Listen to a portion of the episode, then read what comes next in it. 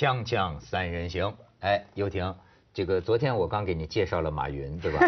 今天再给你介绍一个吧。再介绍一个，还是谁？哎，再介绍一个你可能喜欢，这个是个有艺术品味的人。哦，真的啊有内涵的了。有内有，哎，也不能说 能买画的就叫有内涵哦，但是这个人呢，确实是他自己都喜欢画画，他也不光是个土豪那么简单，当然不能叫人家土豪，因为人家干的可是最时尚的事业。嗯，听说过王中军吗？哦听说过。哦，他弟弟叫王中磊，是吗？是是是，这两 都是这两兄弟，这个华谊兄弟，当然特别厉害，演艺圈的女孩子都想接近他们。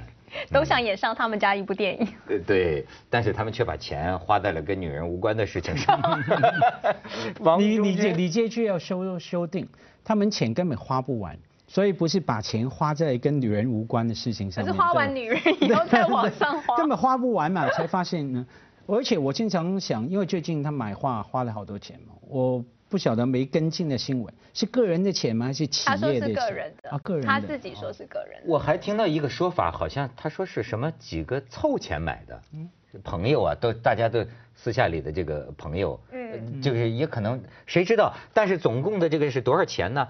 三点七七亿的人民币加上佣金。大概是五千多万的这个美美美元是吧？大概是5500万五千五百万美元落锤儿，加上佣金是六幺七六点五万美元啊，揽得这幅梵高的画。咱们可以呃看看他这幅画吗？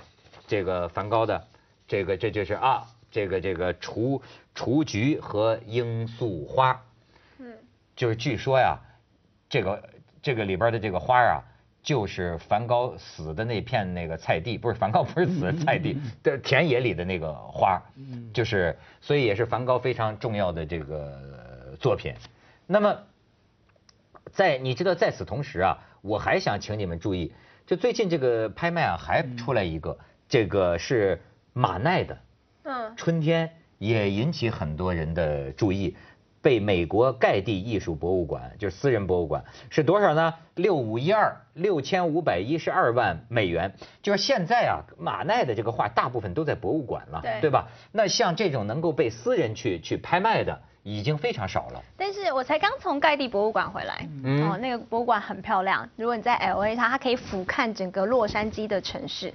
然后呢，我去它其中一个，因为听说它收藏品已经多到有两三个地方。但我去它最就是 main building，就是他们。最刚开、最盖起来最重要的那个地方，然后整个建筑它已经请了很厉害的这个建筑师帮他盖的，所以光是建筑本身就是一个艺术品。很多人在外面只在他的这个广场上看建筑、吃吃饭，然后就回家了。然后在最后，那因为我第一次去，我就到它里面去以后，我才知道他们全部都是一个人，一个石油大亨的收藏。然后他们现在其实不是个人，虽然你说他是以个人名义盖出来的这个博物馆，那他现在其实也是交由一个就是呃叫做呃非盈利组织来营运，而且你知道在这个博物馆里面不收钱的。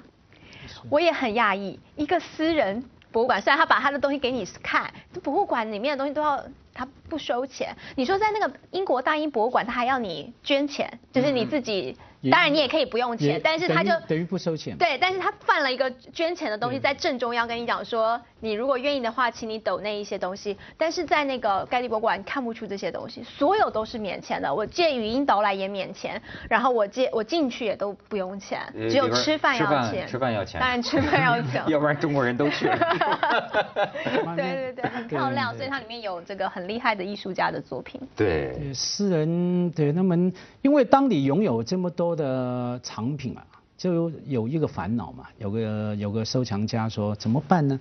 你到底是要放在自己家里，又怕招小偷。坦白讲，很多个我们看电影看很多嘛，高档的 high end 高档的小偷会偷你家里藏品嘛哈。可是你去银行找一个保险箱保，你又满足不了，因为他们说有一个叫收藏家的烦恼啊，因为曾经发生那个啊跟画无关是书，有人呢收藏了一本第一版的古腾堡圣经，嗯，多么珍贵啊！这是收藏家的美梦啊，就是说，你知道某个乡村住着一个老太太，她手里有一本这样古腾堡圣经，她不懂，你就过去，哎，老太太，我买了一打西饼给你，然后呢，哎，我这这本书很好啊，我给你五百块，买走了他那个榨取连城的古腾堡圣经，他说烦恼就来了，你怎么办呢？你要放在家里。你不给人家知道要不爽快嘛？你要让全世界知道。可是你呃给人家知道要怕交小偷，然后可是你放在银行呢，你又不舒服，因为你不能满足你半夜啊睡不着觉起来拿出来看摸一下那种感觉，那很痛苦的收藏家。那最后有一个收藏家，你知道做什么吗？我觉得也是对的，他把它一页一页的卖。你比方说那个书有有八百页，OK。他就卖，因为你八百页能够买得起整本的人啊不多，OK。可是他八百页分给了八百个世界上付得起买一页的收藏家，也满足了他们了。他钱回收也赚得够多，我觉得各有门路了。所以我刚好奇文涛，你说他们是有一个传说是几个人凑钱来买？哦王中军自己有个基金会，他因为他自己太爱艺术，他自己也画嘛，所以他好像成立一个跟艺术有关的基金会，所以他们这些东西是他们。我不知道是不是凑钱，但他是以个人名义买进以后，但基本上是想要放在这个基金会里面，可能给人家看或者是做收藏的一个。对，听说这个中军的这个这个收藏挺惊人的啊，这个这个还是深藏不露啊。嗯。但是你知道我很有感触的是什么？就他买的这幅画，呃，我查了一下，你知道吗？就是哎呀，我就觉得该怎么说呢？梵高这个人啊，这幅画就是他当年呐，就生活太穷了。就是为了挣钱画的，嗯，哦，是吗？对，就是他买的这个雏菊与这个罂粟花，就是他这个画，他就是梵高这个人生前几乎没有人能够认识他，对，然后穷愁潦倒，没钱，就靠着他弟弟帮他去卖，还老卖卖卖卖卖不了价钱，于是呢，他还尝试着说，像这幅画啊，他用的比较浓烈一点的这个色彩，说想稍微迎合一下，结果呢？还是卖相不好，就就就卖卖不动，所以当时就是这是他临死前不久的这个一个作品了。所以你看，但是你说梵高他怎么能够知得到，在他死了以后，他的画现在卖到了。三点七七个亿的这个人民币，你知道我以前对于艺术品我真的是 没感觉，然后想说何必花这么多钱去买一个东西，又不能吃，又不能 有什么作用。但是我发觉你博物馆走多了，你知道我那天去呃。今年也是去了那个纽约的那个现代博物馆 MoMA，然后他们里面有个莫内的睡莲嘛，然后那个他那个整个展呃莫奈的对，你叫莫奈，那莫奈睡莲就是它这个展场，但就是我们的摄影棚这么大，然后它中间放个椅子，我最喜欢就是博物馆里面有个椅子给你，对不对？不是让你休息的，它是让你坐在那边，然后睡莲有三幅。这边一个，旁边两个，然后是不同角度的，就等于是他看到的那个环境嘛。嗯。你他们呃，我朋友教我说，你得中，就是每一个角度你得做一做，而且要做十五分钟。我想说为什么？但你这边做了以后，你就觉得好安静，就是因为它那个色彩是很很柔和的，然后你就开始可以想，就是你会进入那个画以后，我就可以了解为什么艺术家或者是收藏家愿意花几亿。如果我有几亿，我肯定要买一幅。放在家里看一看，就是没错，没错，真的，这是那个感觉，你绝对是几亿也买不到。就是说，你只有花几亿都不见得买到那个感觉，所以你坐在那边看，真的是。而且重点是，那是真品。对。像呃呃呃，Benjamin 思想家说，提出一个大家知道的概念。这是神圣的氛围，氛围啊，哈，这是那个氛围哈，对，是后来的复制的任何的东西不能取代。嗯，那在那边你跟他的接触，而你也知道那是唯一的，你是不仅是进入他创作出来的气氛，你跳过了时间，你跟那个艺术家在一起。跟他来创作的作品的那个 moment 那一刻连接在一起，那种感觉才真的让你高潮。对，所以说这个过去是谁呀？我记得说是本有个有个哲学家叫本雅明嘛，他好像他他他发明了一个就是说呃远我们现今天的年年代啊就叫离开神光的年代，因为他认为啊就当年这个手绘的手画的这个画啊这种艺术品呢有一种神光。因为你是真的，这是真的。但是像今天我们家也有啊，复印的，但是复印的你就觉得那种或者照相，对吧？没有因为神光没有了。因为真的的话，如果尤其是那些油画，它是有笔触的，就是它有立体感。我最喜欢的，其实我对我来说，我最喜欢是油画喽，因为它可以看得出立那个。这种厚度，那他们那个如果我听导览，我也是被就是被教导，导演会说那个厚度上其实也可以感觉出的那个艺术家创作时的喜怒哀乐，就是如果他今天生气一点，他可能那个笔触上会重一些，所以这个东西是它不是只是他画什么而已，而是说包括他每一个颜色的用法，尤其是梵高他的用色上面，他们还说你现在看到我这不是去那个盖地看了那个我们现在说什么鸢尾花对不对？嗯，他那一幅图你图你看到他说这不是梵高看到的样子。他说梵高看到的那个鸢尾花的样子大概只有三株吧，很了很稀疏。但是我们看到的现在鸢尾花是很丰富的。他说为什么？因为梵高因为他不是有点点就是那个抑郁忧郁症嘛，所以他常常会想的东西都跟人家不一样，所以他就觉得不对，我觉得这边要多一些，所以他就他去分析那个人的个性。因为梵高就是表现嘛，他认为这个绘画不光是。客观描述这个物象，他要表现出我的状态，就是这个。所以我觉得这个就是现在买画啊，咱们不应该老是呃把这个注意力啊集集中在价钱和这个王中军或者马云身上。我觉得什么时候咱们要是晓得把注意力再看一次梵高，再看一次马奈，咱这水平就有希望了，是吗？锵锵三人行，广告之后见。所以，正如我刚才说的，我们不要把这个注意力啊都集中在画的这个价钱上，是吧？现在我给大家看看梵高几幅呢最贵的画啊，这个刚说 对，刚说不要价，还是用价钱这个是这个是这呃加歇特医生的肖像，就是日著名那个日本人，日本人买的八千两百五十万美元，这中军要要抓紧了，八千两百五十万美元，你知道这个日本人买了它。最后死的时候，产生了像那个黄公望西呃这这个这个这个这个什么黄公望的叫什么《富春山居图》，当年的那个姓吴的那个人的那种心情，他想一度想把他随葬，想把这个画随葬啊，这个是是这个，你再看下一个。这个加歇特医生啊，是给梵高治精神病的那个医生。嗯。然后这个是没胡子的自画像，这个据说啊，梵梵高画了这个是给他妈妈安慰他妈妈的，就表示你看小伙我还挺精神，不用担心我。这个是史上的记录，七千一百五十万美元，七千一百五十万美元。我再给你往下看，你看马奈，这就是我说的最近的啊，马奈是六千五百一十二万美元的春天。然后咱们顺带再看看马奈的其他，这是马奈啊，马奈这个画家。然后你再看这个，这就是马奈这个非常有名的《草地上的午餐》。草地上的午餐。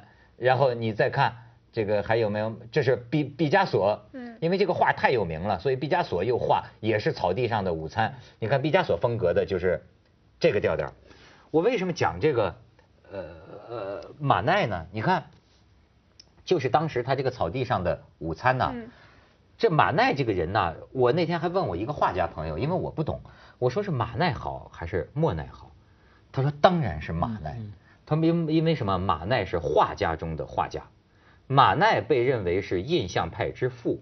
就当年他这个草地上的午餐呢，其实马奈本人并他他没并没有参加印象派的画展，他老想打入官方沙龙，但是官方沙龙老是不接纳他。老是不接纳他，真的急的这马奈都得了梅毒了，你知道吗？就是 就不接纳，然后但是不接纳呢，这帮印象派的年轻人呢，崇拜他，看好他，包括那文学家左拉就围拢在他周围，于是呢，他们形成了印象派，马奈就成为印象派之父。可是他终其一生，他都想被官方沙龙所承认，一直到他临死前的一年，他终于有一幅画。就被官方沙龙接受展出，反响非常好，而且呢，还在这个他的一个好朋友，好像是普鲁斯特还是谁啊，在游说之下，说给他颁勋章，法国什么的那种那种什么勋章。然后你知道马奈这个时候躺在病床上，梅毒没好，梅毒，这终于进沙龙还没梅梅毒很痛，梅毒加风湿啊，就是就这这这，而且他是最后左脚都长了那个坏疽了，截肢之后。截肢之后，呃，这十一天就死了，才五十一岁。你知道这个马奈在这个病床上说了一句话，我认为这个所有的这些这些这些这个这个这个男人不是关心艺术的人呐，都应该唏嘘。他就说太晚了，那么就给他这个勋章，就给，就等于啊，其实他很希望你们承认我，但是太晚了。而梵高呢，到死都没等到这一天，最后干脆自个儿 打死了。打死自己。所以，哎，我我现在就想提一个问题，是吧？你要说按照某种市场的这个原则，哎，咱比如说一个演员，你说你要穷，我我觉得能不能说你也不能抱怨，你总是因为你演戏不够好吧？你要是演戏演得好，总会有人请你演戏，你就有钱了。那么，那么你，但是你像对梵高，像对马奈这样的人怎么看？就是活着的时候，你要有钱，就必须要符合大众的。最多公最多的人的想法就是变成主流，你才会在那个时代赚钱嘛。可是这件事情就是，如果跟你的意志是违背的，这件事情就看你要选择。你这这就所以这就说明这个世界上有些事情啊，大多数人是代表了。愚昧无知的，哎，你知道吗？是吗？我常常在想说，我说，你知道主持人真的，我我有天跟一个芭蕾舞家聊天，然后呢，芭蕾我就跟他讲说，你知道，我觉得主持人都没有像芭蕾舞这么厉害，因为你芭蕾舞你跳几个圈圈，人家就觉得你很厉害。我说主持人，每个人都觉得主持人只会讲话，我说不是，我们讲的内容是不一样。窦老师会红，还有他讲话的这个呃逻辑。这不是每个人都懂。他说：“又婷啊，其实你知道吗？主持人就跟艺术家一样。他说艺术呢，当你到达一个很高境界的时候，是少数。你只有那些真的你觉得他是叭叭叭一直在讲话的人，他可能才是最多人喜欢的。因为一个很高艺术不是每一个人都会懂的。所以当你觉得 他当然是安慰我，他说：所以你应该。”当你觉得你走到越高的时候，如果你要追求这个境界，并不是追求众人的掌声，你是反而越少人懂你。没错，主持人呐，水平越高，收视率越低，这 是我的体会。我们收视率很高的，我们是例外，雅雅俗共享。那这这我的梅毒也没好呢。那你说起梅毒，话说回来，那那那一群人啊，蛮惨的。那时候在法国的艺术家。要么就是都有梅毒嘛，高跟也是梅毒哈，要么就发疯嘛，反骨嘛，这非常脑倒。可是你刚讲的什么大众愚昧，什么那些愚昧，我觉得说，嗯，问题是当时没有去肯定啊马奈，没有肯定呃反骨的人，不仅是所谓的大众啊。不仅是所谓的通俗的市场啊，别忘记当时还有艺评家、艺术家、其他画家，他们也没肯定啊。对，所以重点就不是说什么曲高和寡，嗯，是连那个寡的部分都没有没肯定。那为什么会这样呢？那因为每个时代有它的对艺术品里面，我们简单来说是标准了哈，因为有接收的欣赏审美的方式、审美的角度。还有跟时代的配合，比方说马奈的画里面，为什么哈后来他这样出头了？整个时代的转折转折里面，OK，他的画呈现了除了新的表达方法了，是新的希望。因为艺术史啊有它的轮回嘛，刚好到那时候前面那种主流的艺术的被肯定的美学的风格，大家尝试的差不多了，你来做一个反叛，一个脱离出来。那那些寡的人才能肯定你啊！你知道这个马奈啊，也是一个风流才子啊，五十一岁死了，死了之后就跟当年那个袁世凯的那个二儿子那个袁寒云一样，很多女的为这个马奈送行啊。他的梅毒，你就可以知道他有多风流了。我理解，我理解。他有一次说这个马奈就跟跟跟跟跟一个女人在这个欢好是吧？突然间他老婆进来了，被被老婆发现了。那马奈这个反应有主持人跟主持人有一拼，一看他太太，哎，我以为是你呢，我以为是你呢。马奈，锵锵三人行广告之后见。所以你知道在今天这个社会啊，我经常思考一个问题，就是啊，呃。最有钱、最有名、呃最成功的人，是不是最有水平、最有才华的人？这个这个很明显，答案不需要思考嘛，因为那是假问题嘛，因为你把几个几个面向的东西混在一起来对等来来想，对不对？什么最最最最有名、最有钱、最成功，跟最有艺术创造力的。啊，那最有水平和才华，因为我我其实很俗气的，我总认为不要瞧不起挣钱的人，就是在这个社会能挣到钱，他总是有他过人的这个本领，是吧？或者关系，对不对？那总是他有他的呃才情，对，或者说一个艺术家他在当世获得了那样的名声和成功，你也不能说人家就是庸俗，对吧？但是从另一方面，我就总想起这个马奈。和梵高。你说，即便我们说啊，说改革开放这么多年来，这不是习习习主席也呼唤作品吗？怎么没有作品吗？没有这种拿得出手的这个作品。有很多明星，有很多赚钱的电影，但是没有这样的作品。可是有人就说了，就是这是我们的这个这个呃高高雅的这个评论。文艺评论，中国现在没有评论，对吧？根本没有评论，都被收买了，或者都都堕落了。可是你像家辉刚才讲的，他还有一个更复杂的情况：艺术是个什么东西？像梵高和马奈在当世的时候，就是当时的官方沙龙，当时的这个高雅艺术界，对有些东西他都是不能接受的。嗯，有些东西注定是他死了一百年以后。哎，你说这个人是幸运还是不幸呢？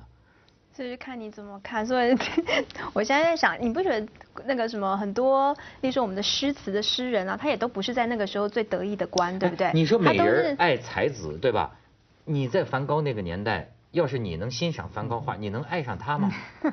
你这样问我，真很难跟你想象，说是不是可以？妓女都不爱他，这割下耳朵。就给给给给妓女，你说这东西苦大仇深。那我那完完完全是不一样的事情。你还是认为说是因为他的画变得很有钱，就是变得价值很高了，所以你觉得是不是会有人要喜欢他？你懂我意思吗？我们现在反过来想，我们还是用钱再去。讨论了这个东西，而不是说你现在我我们现在来讨论说哦，梵高在那个时代，或者是我们刚刚说那个谁 马奈在那个时代，是不是会被人家喜欢？为什么马奈也被人家被很多女人喜欢？梅毒就是证明。对对，他是被人家，他只是不被官方的艺术家喜欢而已。